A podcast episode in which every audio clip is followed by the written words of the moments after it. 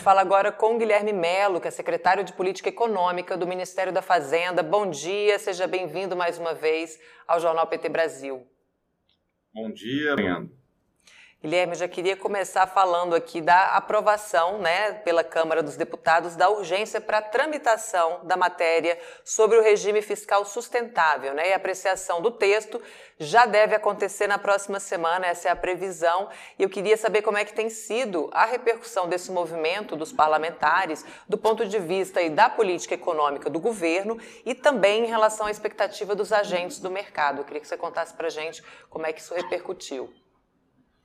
Olha, eu acho que a repercussão é muito positiva, é, mostra que o governo tem uma, um suporte na Câmara dos Deputados expressivo, foi um, uma votação com um quórum, quer dizer, com um número de votos a favor da urgência equivalente ao que precisaria para aprovar uma PEC. Então, nós estamos muito confortáveis de que esse, esse tema vai avançar com celeridade e sem grandes turbulências na Câmara e no Senado.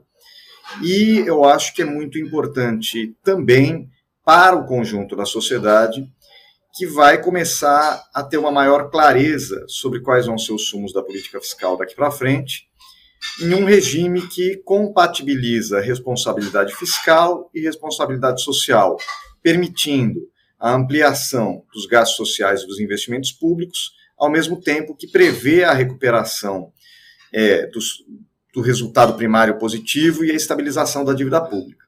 Então, eu acho que foi muito positivo, foi bem recebido é, tanto no âmbito da política, eu acho que quanto no âmbito dos investidores, e eu espero que também seja muito bem recebido pela sociedade o fato de nós estarmos finalmente construindo um regime fiscal adequado à realidade brasileira. Exato, porque aí a gente vai dar adeus ao teto de gastos que sufocou, né? Tanto economia quanto áreas fundamentais aí como saúde e educação. É, o que, que o povo pode esperar dessa nova regra fiscal em relação aos investimentos em hospitais, em escolas, né? Mesmo se a economia do país não tiver crescido como esperado, por exemplo. No caso do antigo teto de gastos, como você mencionou, que ocorria era que a despesa ela não poderia crescer acima da inflação, a despesa total.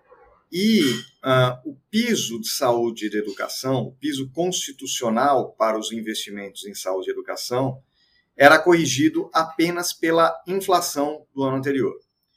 Agora, com o fim do teto de gastos e o novo regime fiscal sustentável, o conjunto das despesas do país poderá crescer acima da inflação, até 2,5% acima da inflação. Né? O que vai permitir que, por exemplo, os gastos em saúde e educação também cresçam acima da inflação.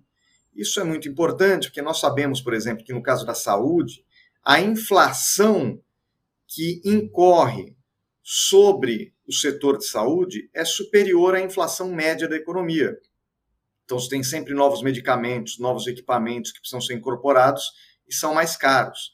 Por isso é importante que haja um espaço para além do, da mera correção inflacionária para que os recursos para saúde e educação cresçam acima da inflação. Com o fim do teto de gastos, cai também, portanto, essa forma que ele estabeleceu para a correção dos pisos de saúde e educação. Deixa de ser uma correção que simplesmente repõe a inflação do ano anterior e passa a ser como era antes é, do teto de gastos, que é um piso vinculado ao crescimento das receitas públicas.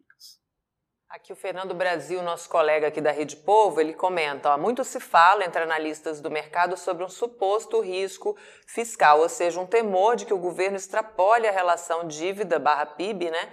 Com uma gastança excessiva comprometendo as finanças. Ele diz que parece até que há uma obsessão com esse superávit primário, mas ninguém reclama quando o governo torra 740 bilhões para pagar juros da dívida. Ele pergunta aqui de que maneira o novo regime pode contribuir para reduzir esse gasto e permitir ao governo investir em projetos de interesse nacional. E eu também emendo aqui é, da possibilidade da, do, da volta do crescimento do Brasil como é que o novo regime fiscal pode possibilitar todos esses, todos esses movimentos né, que são interessantes para a economia e também é, para a área social no país?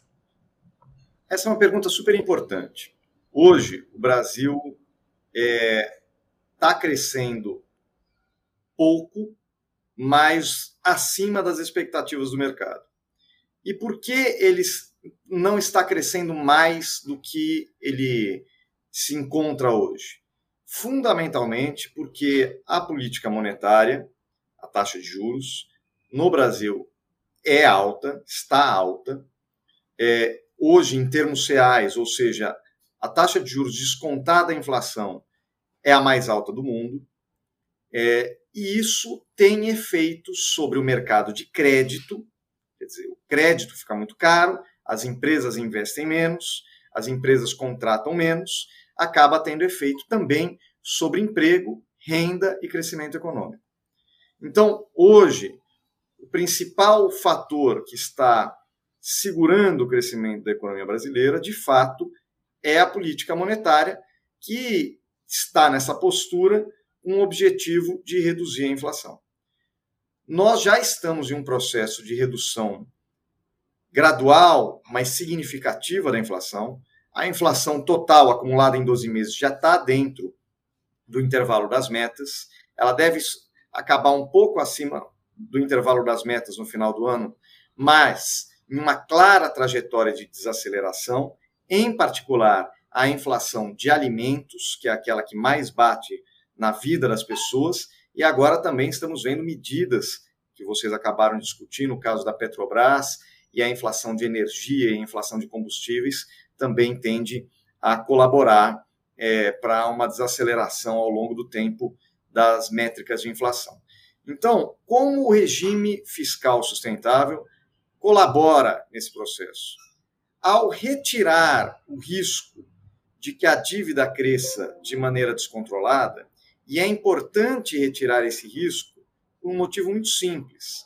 Se você tem uma dívida muito grande, que paga juros muito altos, como disse o nosso próprio espectador, você transfere um valor muito elevado de juros para a mão dos detentores da dívida, que em geral são pessoas de maior renda. Então você está piorando a distribuição de renda. É importante que nós sejamos capazes de reduzir o custo da dívida. E para reduzir o custo da dívida, nós temos que reduzir a taxa de juros.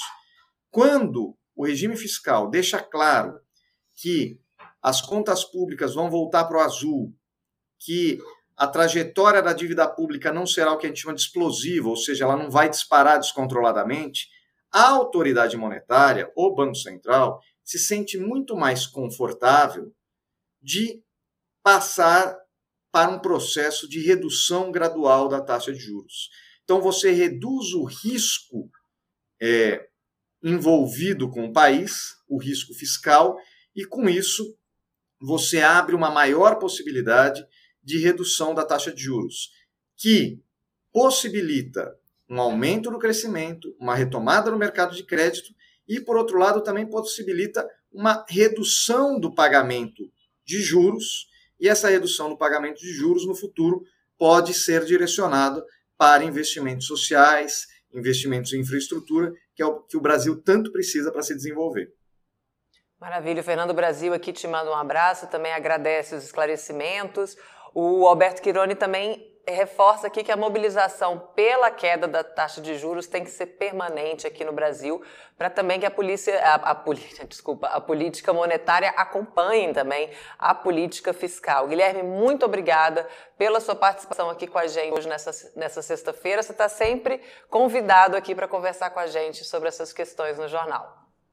Eu que agradeço, sempre à disposição, prazer conversar com vocês e boa manhã para todos os espectadores. Obrigada, bom dia para você também.